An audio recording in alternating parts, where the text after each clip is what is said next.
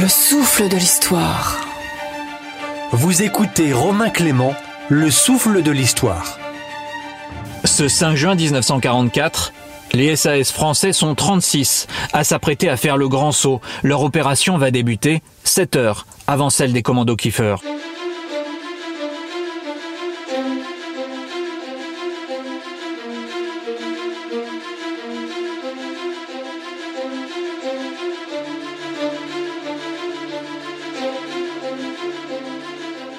À quelques heures du début des opérations, ils apprennent enfin la zone dans laquelle ils vont être parachutés et le contenu précis de leur mission, établir la liaison avec la résistance intérieure française en Bretagne et tout faire pour retarder l'ennemi. Ils prennent place à bord d'appareils Short Stirling. Ces SAS français vont être largués à 0h20 précise par petits groupes à deux endroits. Une poignée dans les côtes d'Armor, l'autre moitié près de Plumelec, dans la région de Saint-Marcel. Parmi eux, les hommes du lieutenant Pierre Marienne.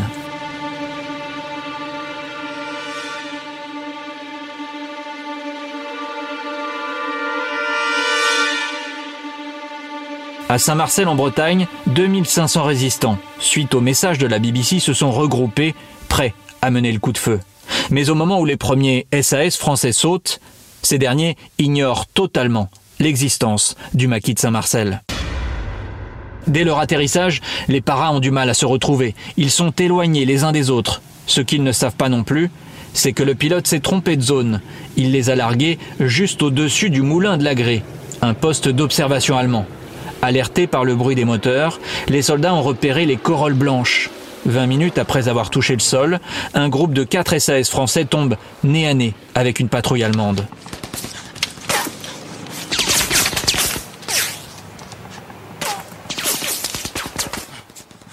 Première escarmouche et premier tué, l'un des premiers morts de l'opération Overlord est un Français, le caporal Émile Boitard, 29 ans, mort 20 minutes après avoir retrouvé sa Bretagne natale.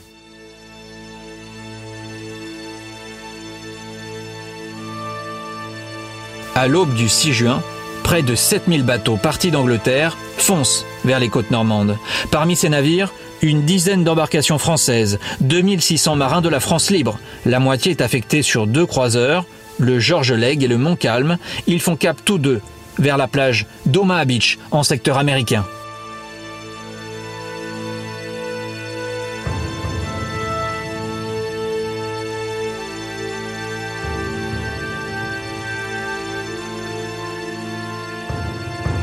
À 5h47, les deux croiseurs français positionnés devant Omaha Beach ouvrent le feu sur la batterie allemande de Longue-sur-Mer.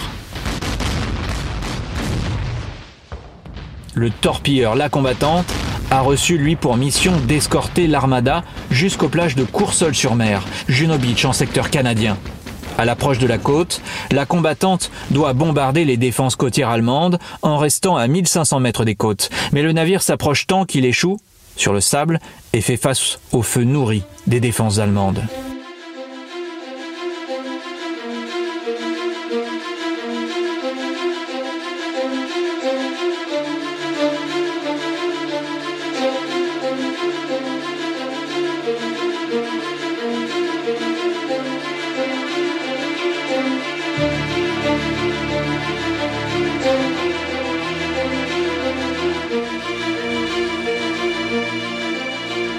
Dans le ciel, les pilotes français vont aussi s'illustrer en ce matin du 6 juin 1944. Ils sont 227 aviateurs, pilotes, navigateurs, radios. Ils ont embarqué dans 122 appareils, des bombardiers et surtout des Spitfire, les avions de chasse britanniques. 122 avions, c'est peu par rapport au total des 8000 appareils alliés.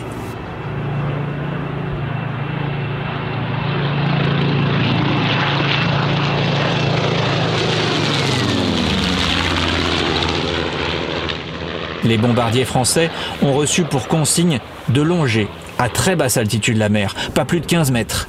Direction une autre plage américaine, Utah Beach.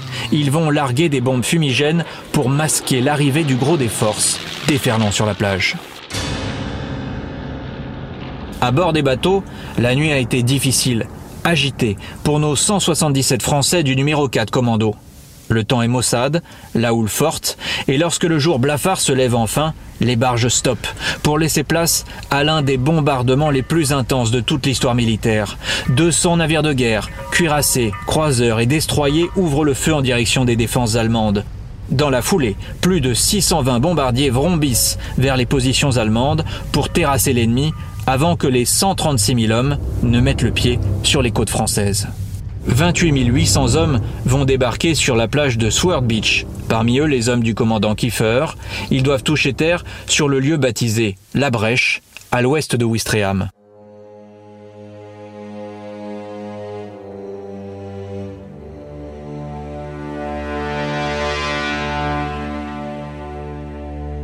Sur la plage, les attendent en plus des soldats allemands une série d'obstacles inventés par Rommel, chevaux de frise, hérissons, grilles belges, barbelés, champs de mine. C'est pour cette raison que les engins du génie ont été les premiers à être envoyés. Ils préparent le terrain aux premiers fantassins à débarquer, les Français. Il est 7h20 lorsque les deux barges, avec nos 177 Français à bord, touchent enfin les côtes de France. À peine en contact avec la terre, la barge 527 est touchée par un tir d'obus. Premier blessé, la passerelle est hors d'état. L'autre barge vient se mettre juste à côté, afin que ceux qui n'ont pas pu débarquer puissent le faire en passant sur la passerelle de la barge 523. Les commandos ont un ordre, courir le plus vite possible, malgré leurs 30 kilos sur le dos, car sur la plage, ils sont trop vulnérables. Dès les premières minutes, plusieurs commandos tombent. 30 blessés, 3 morts. Raymond du Manoir, Raymond Flèche et Jean Rousseau.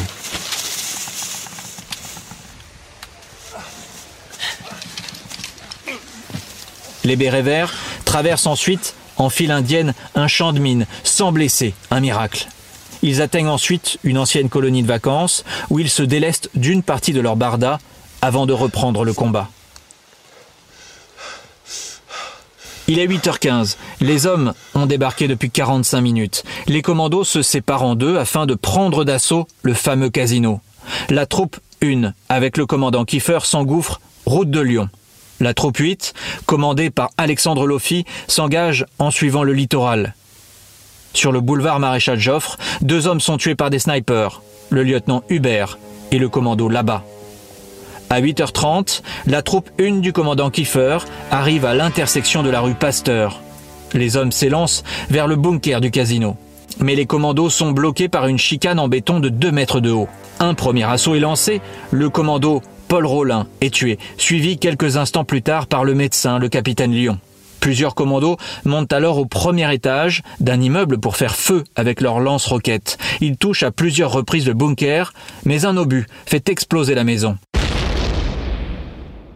Le commando Émile Renault meurt sur le coup. La prise du casino est compromise. Mais quelques instants plus tard, les bérets verts sont surpris par le vrombissement d'un char. C'est Philippe Kiefer qui a trouvé le moyen de dérouter un blindé. Debout, il guide les tirs.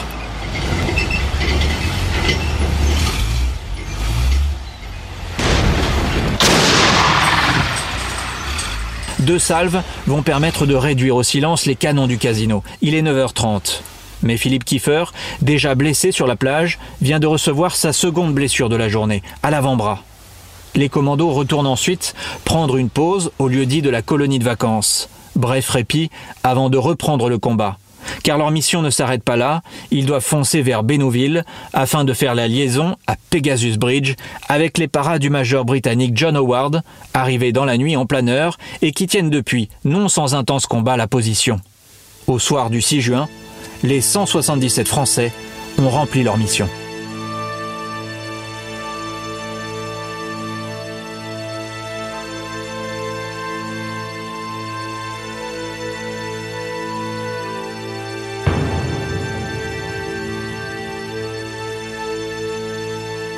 Même moment, à 230 km de là, pour les autres Français engagés dans la bataille, les SAS du lieutenant Pierre Marienne, qui ont été parachutés la veille, la situation est toujours critique. La traque allemande dont ils font l'objet les empêche de mener leurs opérations de sabotage. Marienne décide alors de changer de plan.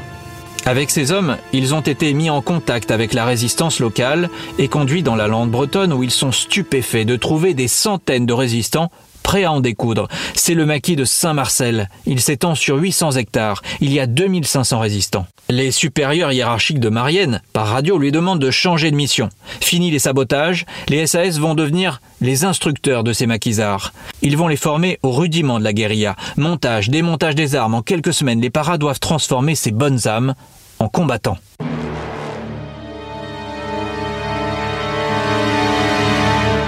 Pour les aider, d'autres SAS sont parachutés en renfort toutes les nuits, dont le commandant Bourgoin qui prend depuis la ferme de la Nouette la direction des opérations. Mais cette concentration de maquisards et de paras dans la lande bretonne ne passe pas inaperçue. Les Allemands vont vouloir agir, d'autant que les maquisards multiplient les embuscades contre les patrouilles allemandes, harcelant sans cesse l'armée d'occupation.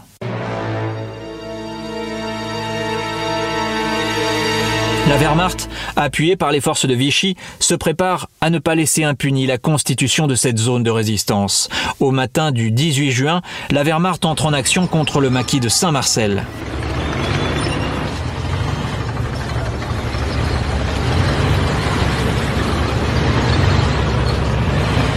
Plusieurs milliers de soldats, équipés de chars, d'armes lourdes, vont affronter près de 2500 maquisards. Une longue journée de combat commence. Ce que les Allemands ne savent pas, c'est que les maquisards, en plus de leur nombre, sont encadrés par des troupes d'élite, ce qui leur permet de repousser cinq assauts successifs. La puissance de feu et la coordination des actions surprennent les Allemands. En milieu d'après-midi, malgré la vaillance de leurs hommes, le commandant Bourgoin et le capitaine Marienne réalisent que le camp est encerclé. Les Allemands décident alors de faire de Saint-Marcel une priorité. Mais en fin d'après-midi, une escadrille américaine permet de repousser un assaut. Mais la situation devient intenable pour les SAS et les maquisards qui ne pourront pas résister à une nouvelle vague. Le bilan de cette bataille de Saint-Marcel est lourd. Côté français, 28 morts, 60 blessés, 15 prisonniers. Chez les Allemands, entre 300 et 600 tués. Une chasse à l'homme commence alors. La Wehrmacht, après avoir interrogé des prisonniers, sait qu'un officier SAS a coordonné toutes les actions qui leur ont causé tant de pertes.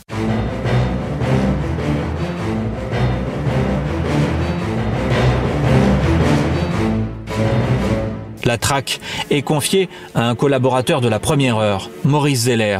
Aidé par la Wehrmacht, il retrouve la trace de Marianne et de ses hommes le 12 juillet à l'aube. Les fugitifs ont trouvé refuge dans une ferme près de Plumelec. Zeller va appliquer à la lettre le décret qu'Hitler avait ordonné en cas d'arrestation de commando. Marianne est exécutée. Malgré la bravoure et la combativité des SAS et des maquisards, l'opération de Saint-Marcel se solde par un échec. Saint-Marcel ne fut certes pas une victoire, mais reste un symbole de la lutte menée au coude à coude en Bretagne par les parades de la France libre et les hommes du maquis. Et l'ennemi ne parvint pas à anéantir ce rassemblement de la jeunesse résistante bretonne. Si les SAS sont entrés dans la légende, c'est parce que leur épopée ne s'arrêtera pas là. Ils participeront avec brio au combat de libération de l'Europe, sur la Loire, dans les Ardennes, aux Pays-Bas, puis en Allemagne. Pour ces actions d'éclat, le drapeau des SAS sera décoré de la Croix de la Libération le 4 novembre 1944 par le général de Gaulle à l'Arc de Triomphe.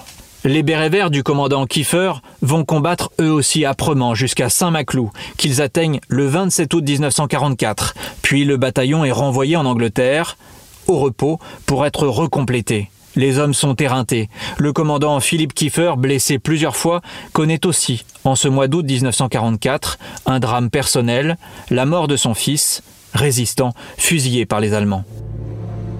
Le commando reprendra néanmoins les combats quelques semaines plus tard avec un nouveau débarquement à Valkeren en Hollande. Héros de l'opération Overlord, ces Français, résistants, Fusiliers marins commando ou SAS vont pourtant, malgré leur héroïsme, tomber totalement dans l'oubli pendant de nombreuses années. Les résistants de Saint-Marcel seront les grands oubliés de l'histoire, tout comme les SAS, qui entretiendront toujours le culte du secret et ne feront rien pour mettre en lumière leurs faits d'armes. Les commandos Kiefer connaîtront eux une reconnaissance médiatique, mais seulement 15 ans après leur épopée. En 1961, Un film va les remettre à la lumière, il s'agit bien sûr du jour le plus long, qui apporte au commando Kiefer une gloire populaire, mais l'hommage officiel ne viendra que 22 ans plus tard, pour le 40e anniversaire du débarquement sous François Mitterrand, où les survivants recevront enfin la Légion d'honneur. Quant au SAS, c'est désormais le premier régiment de parachutistes d'infanterie de marine basé à Bayonne qui a hérité de ces traditions, un régiment des forces spéciales qui continue d'honorer la devise de leurs grands anciens, qui ose gagne?